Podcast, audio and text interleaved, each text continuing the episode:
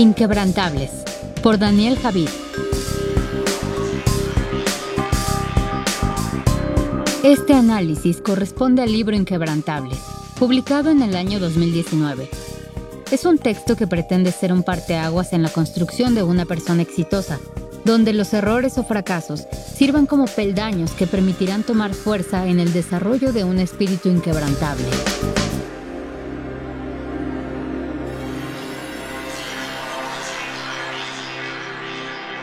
El ser inquebrantable.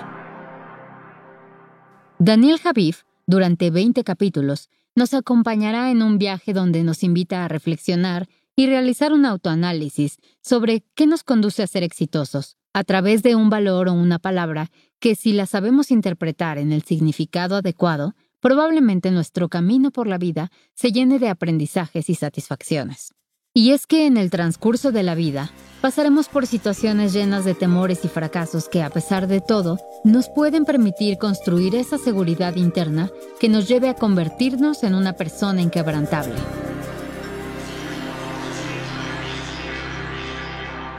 De la piel hacia adentro.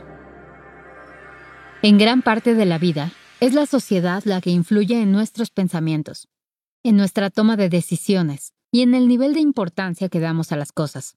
Eso es debido a la educación y a las costumbres que llevamos a través de las generaciones. Pero, ¿en qué momento decidimos ser nosotros? ¿O qué de entre todos esos pensamientos debemos atender y fortalecer para comenzar a dejar a un lado ese poder que incide en nosotros? Tener un estilo de vida saludable es uno de esos conceptos, incluso uno que parece ya muy trillado, pero llevar una vida saludable es de suma importancia. Eso conecta con otro concepto, el de la autoestima, esa que nos permite enfrentar el mal y es fundamental para alcanzar el éxito.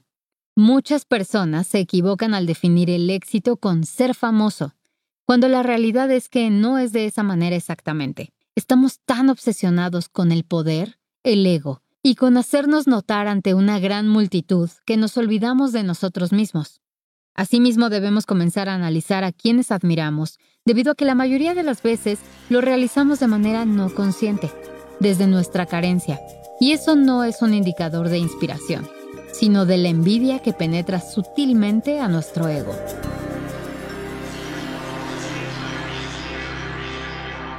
Equivócate más. El fracaso forma parte de nuestro destino. Es algo inseparable. Los inquebrantables son aquellos que se recuperan de sus caídas y deciden enfrentarlas. El temor al fracaso no es más que rechazo a nosotros mismos, así que debemos aceptar nuestras caídas, sentir un grado de bienestar, analizarlas para después tomar impulso y seguir en la construcción de nuestros sueños. Es importante que recordemos que el dolor es parte del proceso de aquella construcción. Ojalá pudiéramos disfrutar de nuestros logros sin pasar por situaciones de desagrado, de frustración, de tristeza o de enojos, pero no es así. El amor y la pasión por lo que queremos y hacemos nos permite mantenernos firmes. No necesitamos un periodo de vacaciones si amamos lo que hacemos. Serviría de muy poco tener pasión si buscamos tener pausas. Duerme poco. Una de las principales claves para poder alcanzar el éxito es la persistencia. Hay que desechar todos aquellos pensamientos que nos incitan a retroceder, pues esos nos siembran emociones negativas y nos conducen a actos que perjudican el proceso para lograr o vislumbrar nuestros objetivos. Se nos ha adoctrinado para querer que todo lo que planeamos se dé rápido y a nuestro favor. Si no llega a ser así, comienza la frustración y el ya no querer continuar. Sin embargo, ante cualquier adversidad debemos persistir, y en este caso, persistir se refiere a ser constante, analítico y reflexivo. Todas las personas en la vida tenemos altas y bajas, nadie está exento de ello. Debemos seguir trabajando para que las cosas ocurran. El dedicarnos un momento a meditar nos permite hacer una introspección de lo que estamos haciendo por nuestras metas, por nuestros sueños. Muchas veces no es suficiente con solo tener fe, sino luchar por lo que deseamos. Aceptar nuestras circunstancias es parte de nuestro reto para seguir adelante. La construcción del inquebrantable se da a partir de tomar las circunstancias como fuente de inspiración y motivación para soñar y crear. Sube como un Sherpa.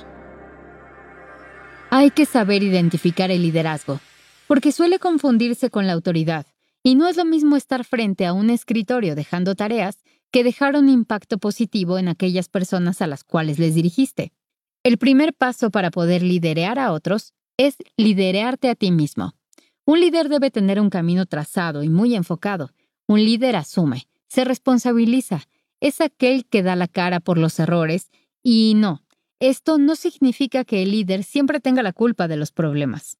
El conformismo es uno de los principales enemigos en el liderazgo. Si no tenemos el valor de salir de la zona cómoda, apostar por nuevas experiencias, a sacrificar cosas por el engrandecimiento de otros, entonces no somos líderes, sino jefes. No buscamos grandeza, sino fama. Un mundo absurdo. La sabiduría es una base importante para el líder. Es aquella característica que las personas inquebrantables en construcción están dispuestas a emplear. Esto va de la mano con otros valores que, si bien pueden enriquecernos, también podrían confundirnos. Asimismo, un líder toma cada una de las oportunidades que se le presenta. Él sabe que las cosas pequeñas son las cosas que toman un valor en su camino, y que en el mundo esas pequeñas cosas pueden llegar a convertirse en otras muy grandes. Un gran líder es quien da el primer paso, porque sabe que es el más importante de todos. Esto va de la mano con la insatisfacción, porque desde ahí es donde parten las mejores ideas para nuestro ser creativo. Una buena práctica es cuestionarse todo, todo el tiempo. Perdón o venganza. ¿Cuáles son los aspectos que no te dejan avanzar? El perdón es un acto de personas que están en constante construcción de ser inquebrantables, sabias, valientes y que se aman a sí mismos. La venganza, por el contrario, jamás va a permitir que avances en el logro de tus metas. Únicamente va a ser un veneno que actúa lentamente en tu espíritu, el cual nunca deja de perseguir y de doler a quien lo deja entrar. La mayoría de las personas se rehusan a perdonar porque tienen la creencia que la injusticia se hará relucir, pero el perdón nos permitirá liberar el alma y dejar toda esa ira, rencor y resentimiento que nos llega a lastimar de manera constante. Comencemos con olvidar, ya que es parte del perdón. Entendamos que el perdonar es un acto de decisión y de bondad. La persona o la acción que nos haya hecho daño, no la olvides, ya que gracias a esa situación somos lo que somos actualmente. Sin ellos no tendríamos esas enseñanzas ni esa energía, son muchos aprendizajes que en su momento fueron duros, pero hemos sabido salir de ellos y aprovechar todo lo que nos ha hecho mal para ser mejores. Dejemos de creer que perdonar es un acto de débiles. No hay que lamentarse por hacerlo. Nadie te va a decir. Debemos tener presente que en ningún momento de la vida Nadie nos va a presumir cuántas veces ha fracasado al intentar algo. Nadie va a publicar en sus redes sociales los errores que han sido consecuencia en la toma de decisiones. Hoy en día, las redes sociales están compuestas por una gran multitud de tiranos que buscan denigrar a las personas detrás de una pantalla, que buscan hacernos sentir mal poniéndonos a comparar nuestras vidas con las de ellos. Esas vidas que se ven excelentes en una fotografía pero que muy probablemente la persona que está detrás de esa foto está completamente sola y destruida. De modo que para usar a nuestro favor las redes sociales, debemos entender una serie de pasos y jugar a nuestra manera. Es importante no obsesionarse con recibir un premio, no engancharse en la vida virtual, ni con los comentarios que se lleguen a tener dentro de ella, y recordar que las calificaciones establecidas por las redes sociales son solo valorizaciones que no deben influir en nuestra toma de decisiones y en nuestra construcción al éxito.